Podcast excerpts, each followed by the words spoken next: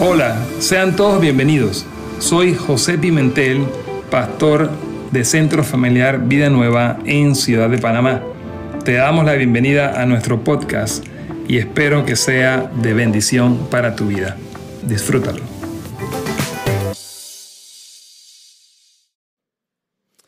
Quiero comenzar una serie por algunas semanas hablar de la gracia de Dios.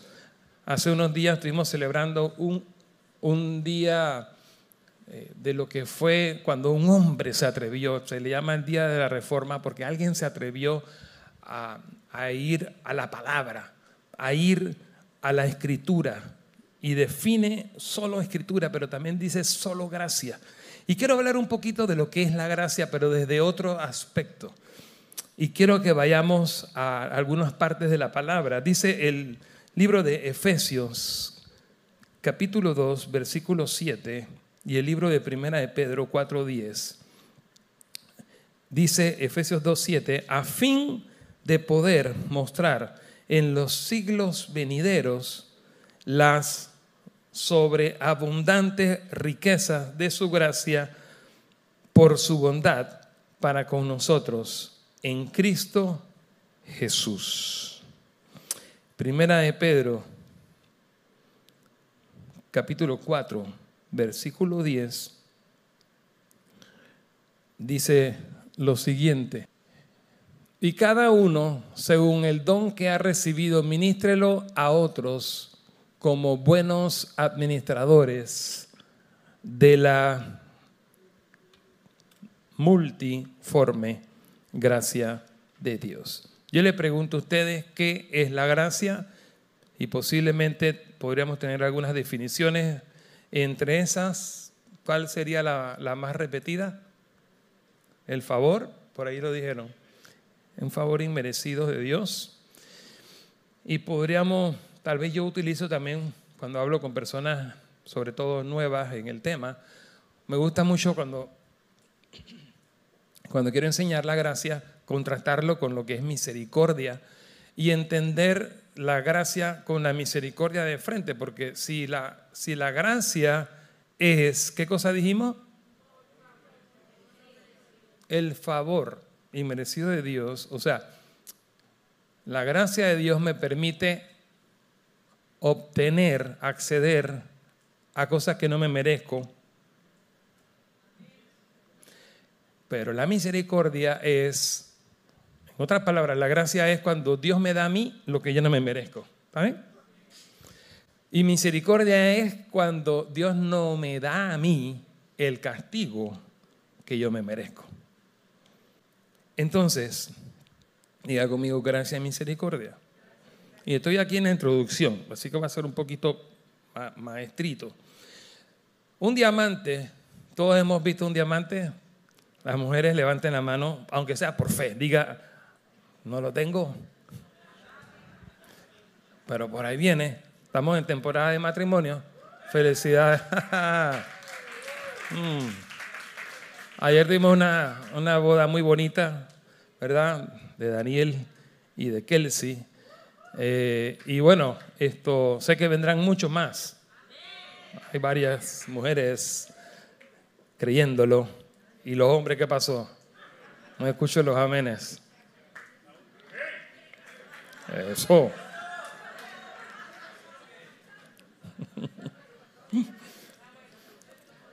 Bien, usted ha visto un diamante, ¿cierto? ¿Qué hace especial un diamante? Al margen de muchas cosas, ¿verdad?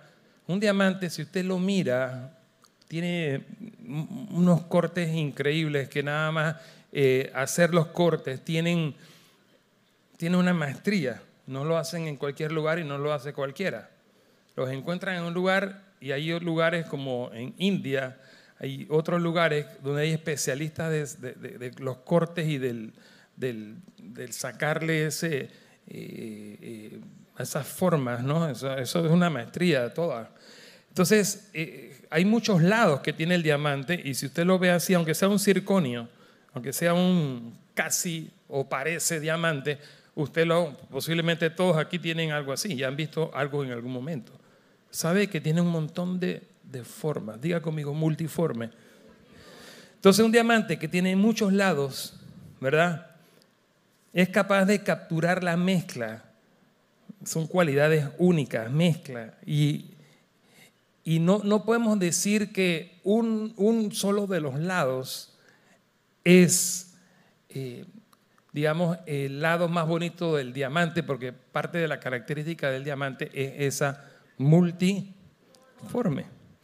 Entonces, para entender un poquito la gracia, necesitamos entender qué es esto de la multiforme gracia, porque no es gracia solamente el favor inmerecido.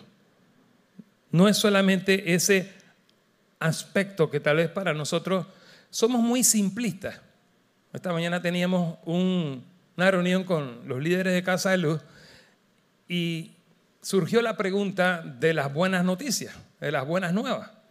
Y bueno, ¿qué son las buenas nuevas? Le pregunto yo a usted, puede responderme alguien. ¿Qué son las buenas nuevas?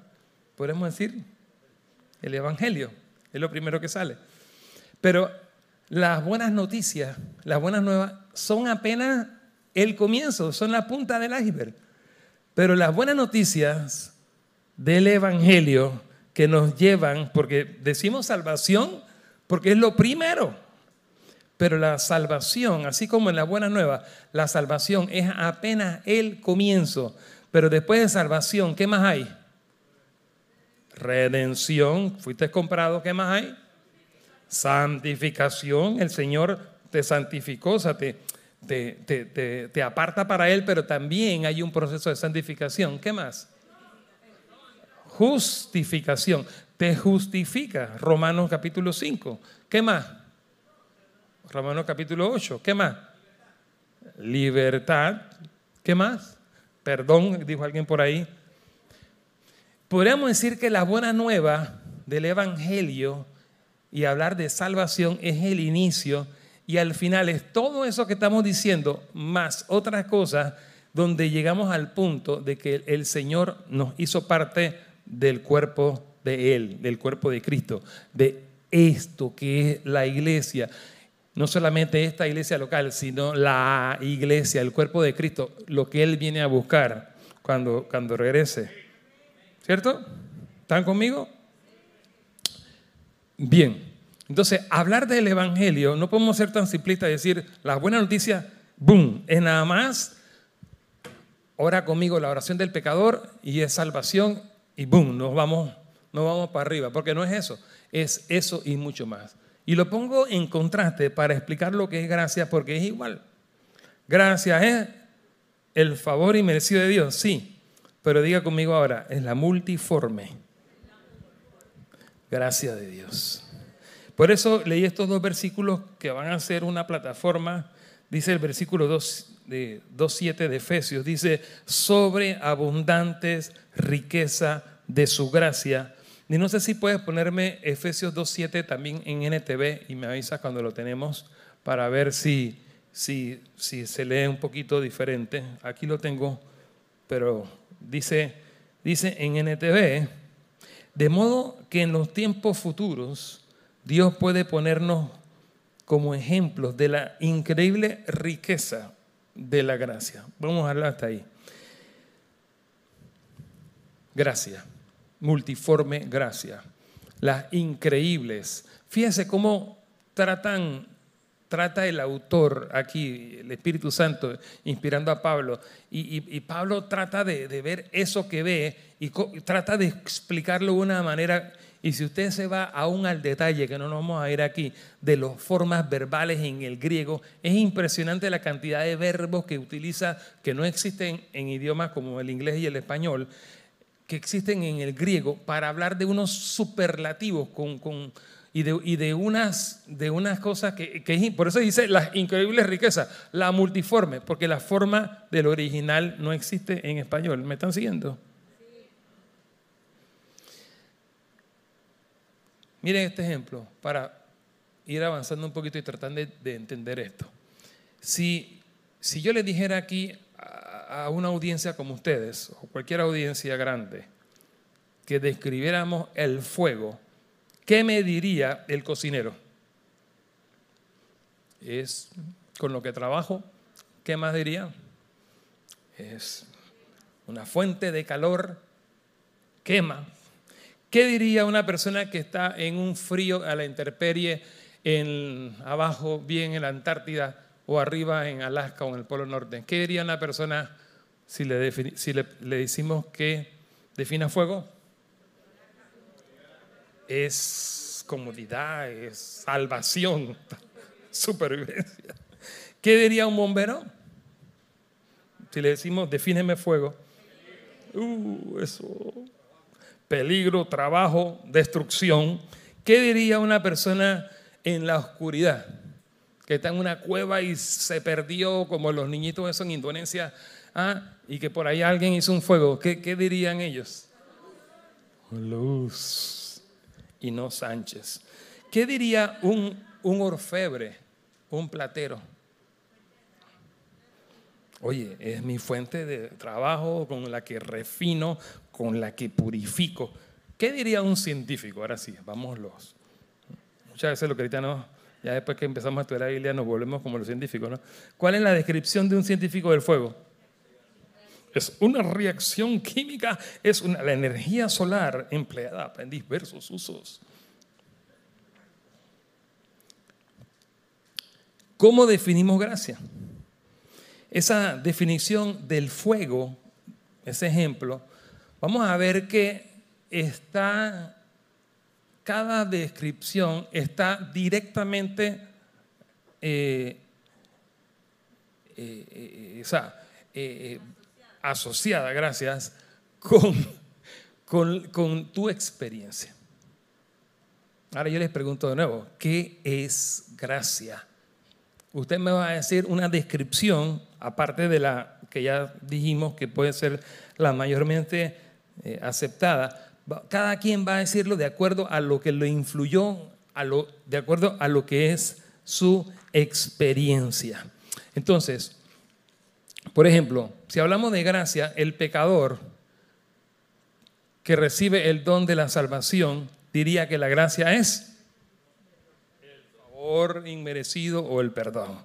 Pero alguien que está en tribulación, ¿qué diría de la gracia? La gracia es el poder que me sacó de esa tribulación, sustentador, liberador. ¿Qué diría, qué dice Pablo de la gracia? Vamos a ver un poquito esto de gracia. Ahora, si aún te puedo poner otro ejemplo antes de ir allá. El ministro a alguien que haya crecido en Cristo, que ha alcanzado madurez, va a decir que la gracia es la fuerza que lo capacita para hacer la obra de Dios.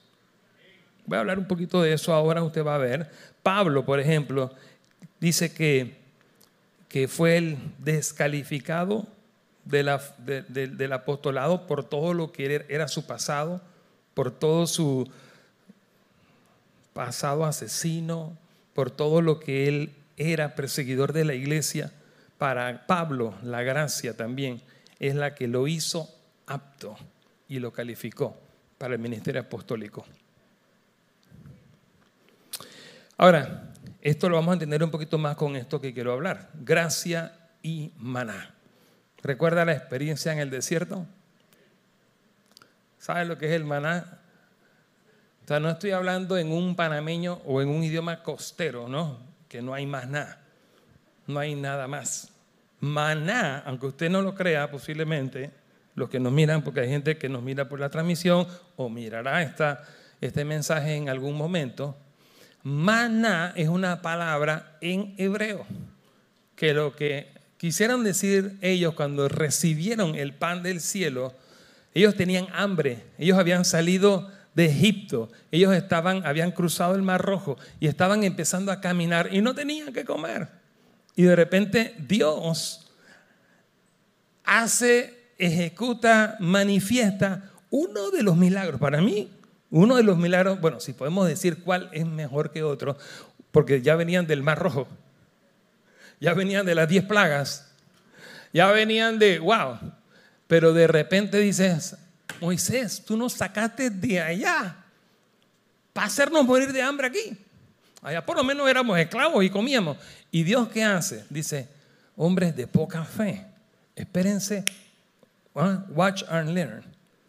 Espérense, miren lo que Dios va a hacer. Y de repente dice que empezó a caer en un momento como, y si usted lee la palabra en el libro de Éxodo, cuesta a Moisés describir lo que era el maná, porque era la primera vez que se veía.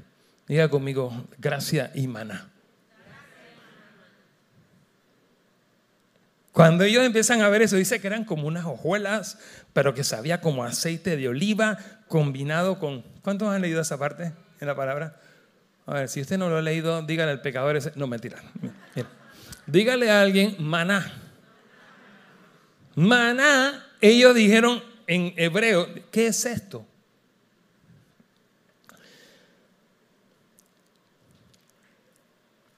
Para ellos lo que ya dije, el maná, ¿verdad? Representa para Israel ese pan del cielo, ese milagro, pan de ángeles, no sé.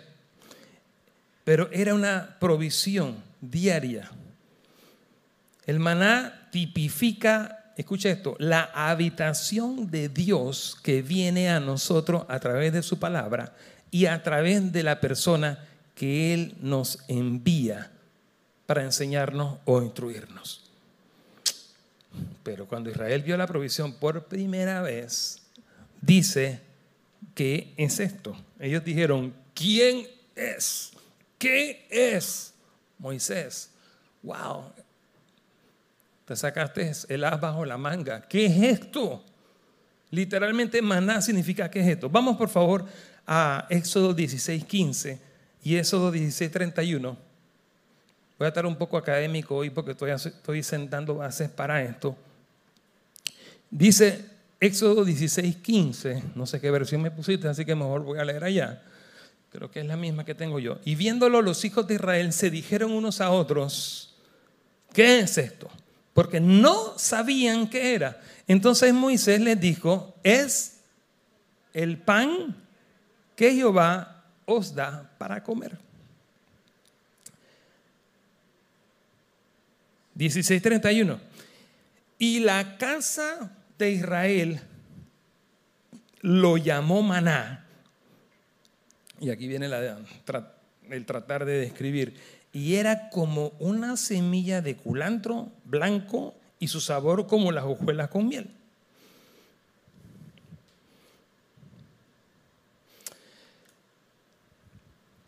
El vocabulario de ellos no logró describir adecuadamente este recurso del cielo.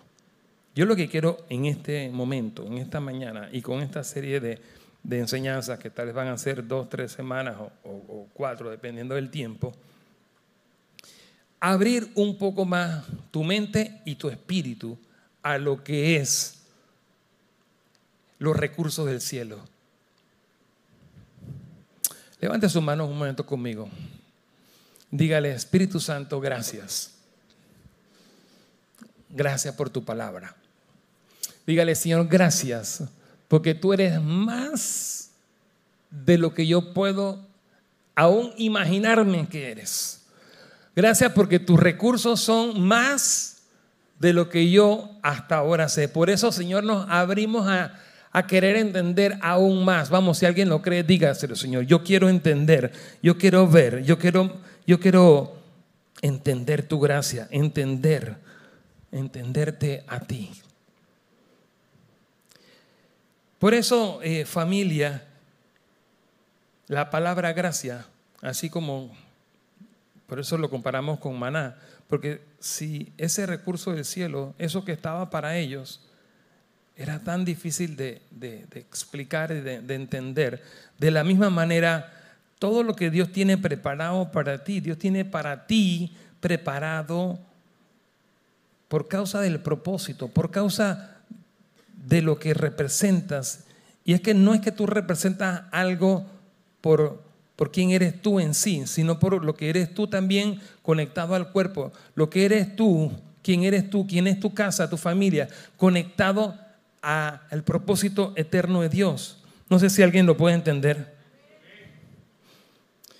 Por eso es difícil de describirse de manera integral, holística. Encima nuestra mente limitada, nuestra sabiduría humana y nuestro vocabulario es torpe. Nunca va a poder describir las cosas que hay.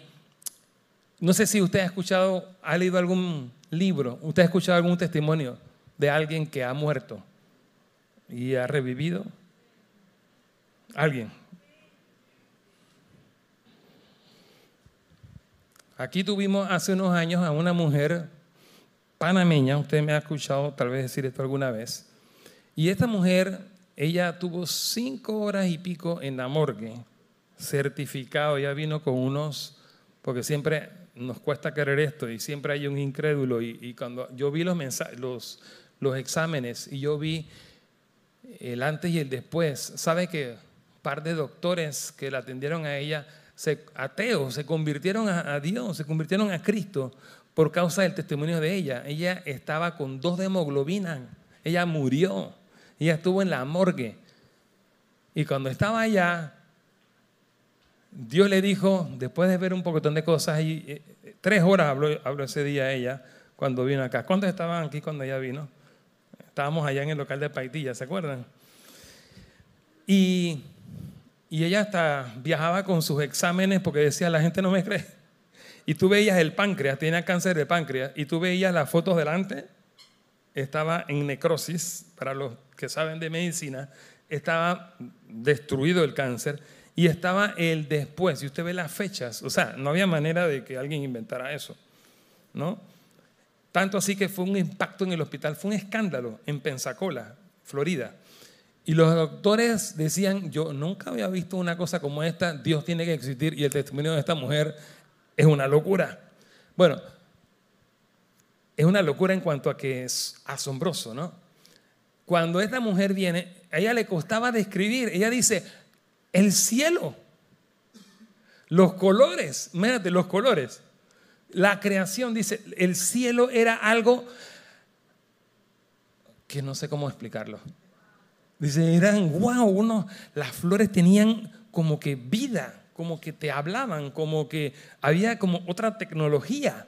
O sea, todo es como que, porque cuesta describirlo, porque tú y yo tenemos una mente, tenemos una sabiduría limitada, humana. ¿Y qué dice la palabra de Dios en cuanto a nuestra sabiduría? ¿Cómo es?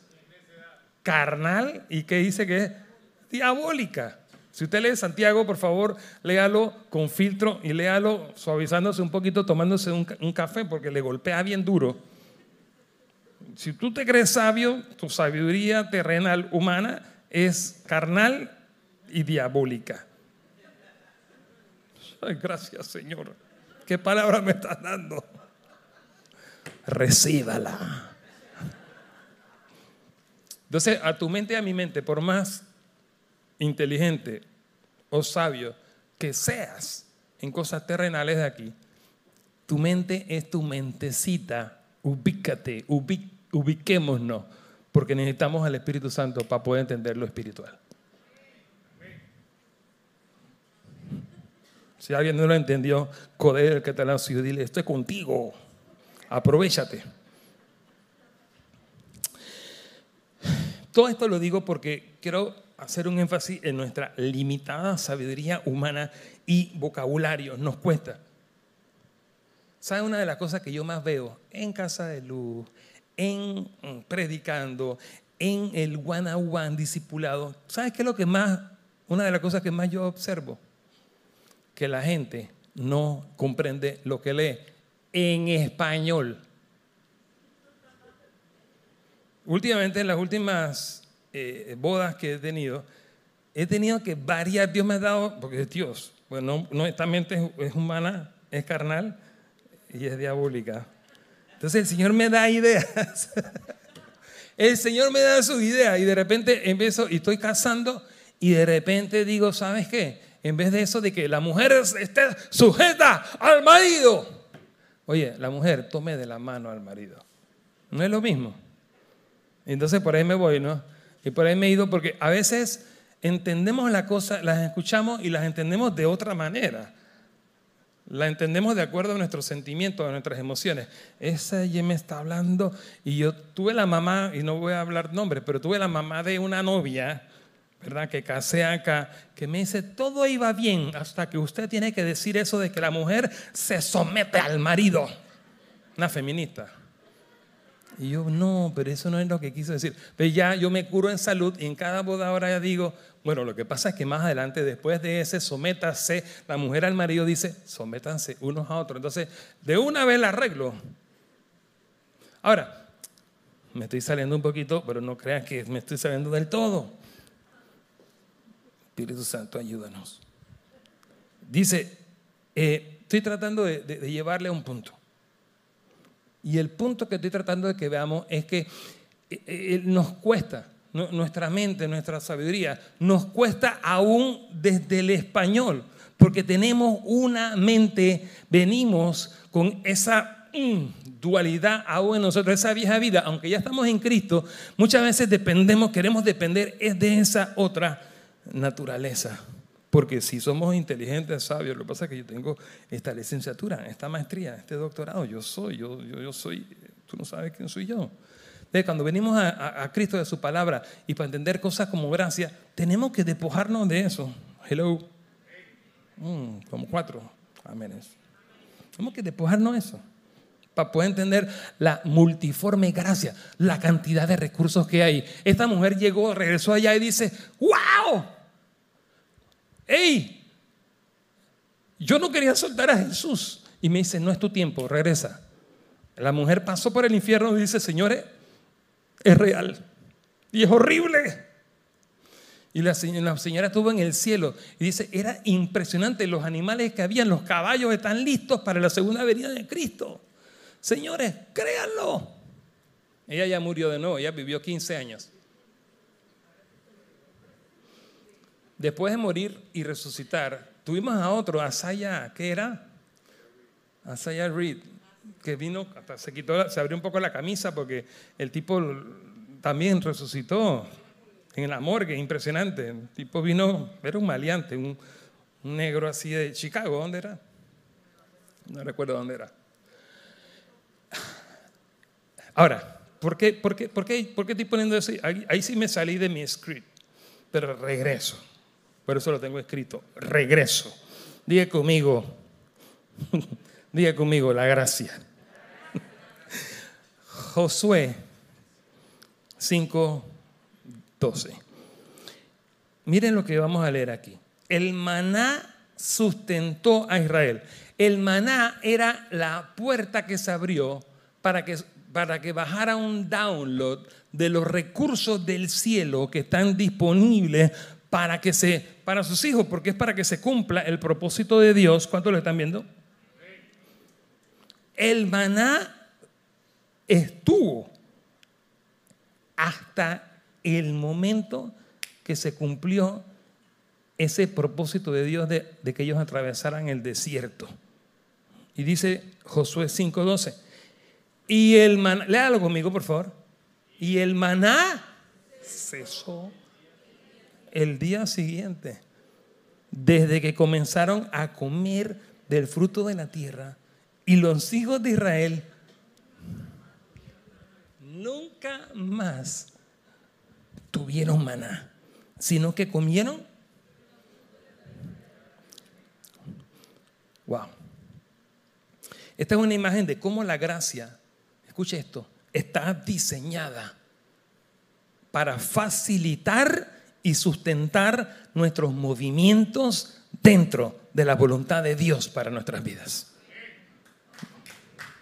Voy a repetirlo de nuevo. La gracia de Dios está diseñada para facilitar y sustentar nuestros movimientos dentro de la voluntad de Dios para nuestras vidas. ¿Hasta cuándo? Hasta que podamos asegurar la intención final de su voluntad. O sea, Dios tiene un propósito, Dios quiere que se cumpla su voluntad. Toque a alguien y recuérdeselo a alguien. Diga, la gracia de Dios está diseñada para facilitar y sustentar tus movimientos dentro de la voluntad de Dios para tu vida. Ahora, la intención final de Dios para nuestras vidas es, escuchen hijos de Dios, ¿cuántos hijos de Dios hay aquí? La intención final de Dios para tu vida es que como su hijo puedas reflejar a nivel, esto, personal y corporativo su naturaleza y su propósito en y para toda la creación. No sé si se entendió eso. Dios, ¿cuál es la intención final? ¿Qué quiere Él como un hijo, como una hija que tú eres? Él quiere que tú puedas reflejar como persona y unido a este cuerpo local, al cuerpo de Cristo, pero a esta iglesia local. Nosotros somos una, pero esto es, esto es su cuerpo, es mucho más grande. Es el reino de Dios. Él quiere que tú reflejes su naturaleza y su propósito. Y para eso está disponible una cantidad de recursos. Mientras Juan Pablo estaba, no pensaba decir esto, mientras Juan Pablo estaba orando para recoger la ofrenda, yo estaba orando y estaba con mis ojos cerrados y yo podía ver, no puedo decirle que fue una visión, pero yo tuve una imagen muy clara en mi cabeza, donde yo podía ver el cielo como el cielo cerrado, pero de repente como, el, como, una casita y el cielo brillante y, y había como una gran catarata que se abría. Yo sentía en mi corazón, ahí sí sentía que era el Señor, que me mostraba cómo los cielos son abiertos cuando usted está en el propósito de Dios. O sea, gracia qué es, no sé si alguien nos está recibiendo, si alguien nos está viendo. ¿Qué es gracia? Es una puerta que Dios abre para que los recursos del cielo así como el maná, desciendan de una manera específica, en el tiempo específico, para eso específico que Dios te está mandando a, ti a hacer. ¿Cómo Dios nos trajo a este local? Esto estaba preparado. ¿Sabe que aquí hubo gente anterior que invirtió miles de dólares en muchas de las cosas que nosotros tenemos aquí y nosotros no pagamos un centavo por ellas? Por su gracia. Él lo tenía preparado. No sé cuántos pueden ver la gracia de Dios aplicado a áreas personales, pero vamos a estar viendo sobre la gracia. Quiero ir un poquito, porque tengo una ganas de cerrar como que predicando así como bien, tú sabes. Pero quiero decir un par de cosas más. La gracia entonces nos asegurará, escucha esto, que alcancemos este fin.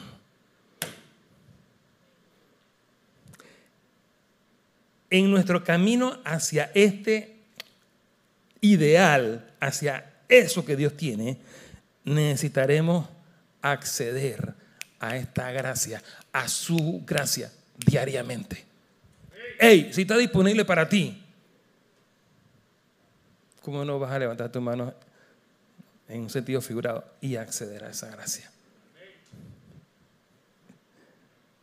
Está para ti, está para mí. Esto se puede ver claramente cuando el Señor nos enseña el modelo de oración. ¿Qué dice? El pan nuestro. Maná, gracias. El maná, el pan. ¿Por qué el maná no se permitía, no se permitía acumular? Es interesante porque se podría, podía podrirse, Nada más el viernes. Ahí no se podría. Wow. Yo no sé si usted lo está viendo, familia. Wow. Acceder a la gracia diariamente. Señor, el pan nuestro de cada día, dice en Mateo 6, en la oración del Padre nuestro. El pan nuestro de cada día. Mire lo que dice Jeremías 31, 1 y 2. En aquel tiempo, dice el Señor, yo seré por Dios a toda la familia de Israel, y ellas me serán a mí por pueblo. Así dice Jehová. Y el pueblo que escapó de la espada halló gracia en el desierto cuando Israel iba en busca de reposo. Es otro ejemplo de lo que le estoy queriendo mostrar sobre, sobre el maná. Aquí estamos ahora en otra época. No me voy a meter ahí. La semana pasada y antepasada hablé de ese momento de Jeremías. ¿Usted recuerda, no? Ellos estaban siendo llevados cautivos a Babilonia. Y en medio de esa desgracia, en medio de todo eso triste que estaban pasando ellos, obviamente cosechando por la desobediencia, no era una prueba. Ellos estaban cosechando el fruto de su pecado, de su desobediencia. Pero a pesar de eso, dice que el pueblo que iba en el desierto, en desesperanza, ¿qué experimenta en ese momento? La gracia de Dios. Las experiencias en el desierto no están destinadas a permanecer. Tenemos que atravesarlas, señores. La gracia va a nutrir y alimentar nuestro avance en estos tiempos hasta que lleguemos a la promesa, al reposo. Puede ser que tú estés pasando por un desierto en algún área. Y casi siempre el desierto es la época de, voltear para arriba para mirarlo a Él, para empezar a admirarlo, a contemplarlo. Pero es un tiempo de transformación para ti. El desierto te conviene y es para ti, es para tu transformación. Entonces, necesitamos posicionarnos para acceder y confiar en la gracia de Dios para ser preservados e impulsados a través del desierto, tienes que posicionarte. Dígale al que está al lado suyo. Posiciónate para recibir diariamente la gracia de Dios. Si lo hacemos, el reposo estará asegurado. Y quiero cerrar con esto, familia. El maná también no solamente es que es, qué es esto, sino es quién es. Si usted lee Juan, por ahí capítulo 6, 7, 8, nos habla del, del maná, el pan de vida, que es Cristo mismo. Y representando quién es, ¿verdad? La verdad, que la gracia es una persona la persona de Dios mismo. Jesús se equiparó a sí mismo como el pan del cielo, con el pan que cayó en el desierto. Véase Juan capítulo 6, se lo dejo de tarea. Mm. Hablar de la multiforme, hablar de las enorme riqueza de su gracia. Siempre nos va a costar definirlo y describirlo. Es parte de su, de su plan. Porque ¿cómo tú describes a Cristo? ¿Cómo tú describes a Dios? ¿Qué es Dios para ti? ¿Cómo, es el Padre? ¿Cómo, tú puedes describir lo que Dios ha hecho en tu vida? Te cuestan horas de un testimonio de lo que tú eras, quién tú eras. Lo que pasa que yo, esto y lo otro, Dios llegó a mi vida, hizo esto. Obviamente podemos resumir, pero no va a costar describir. Entonces hablar de la gracia no solamente versus maná no solamente es qué, sino quién es. Al final la gracia, multiforme gracia de Dios, la gran riqueza de su gracia, no solamente es la ventana de recursos ilimitados que están ahí disponibles para que tú alcances el propósito de Dios, sino que también es Cristo mismo. Él es la gracia de Dios para ti. Quiero terminar esto con lo siguiente. La palabra se refiere a la gracia de Dios, pero también habla de el Dios de toda gracia. Léalo conmigo. Primera de Pedro 4, 10 y Primera de Pedro 5, 10. Dos versículos y cerramos. Dice lo siguiente, primera de Pedro 4.10, como buenos administradores de la multiforme gracia de Dios. Buenos administradores, diga conmigo, buenos administradores de la multiforme gracia. Y fíjense en Primera de Pedro 5, 10. Más el Dios, no solamente la gracia de Dios, ahora dice el Dios de toda gracia. Léalo conmigo, por favor. Más el Dios de toda gracia que nos llamó a su gloria eterna en Jesucristo, después que hayáis padecido un poco de tiempo, el mismo os perfeccione, afirme, fortalezca y establezca. Voy a regresar ahí en, en un minuto. Pero te digo esto, nunca vamos realmente a, experimentar de una manera completa la gracia de Dios, la multiforme, la multifacética, la gran riqueza de su gracia, sin conocer de manera íntima, diga conmigo íntima, al Dios de toda gracia. Tienes que conocer al Dios de toda gracia, de una manera íntima.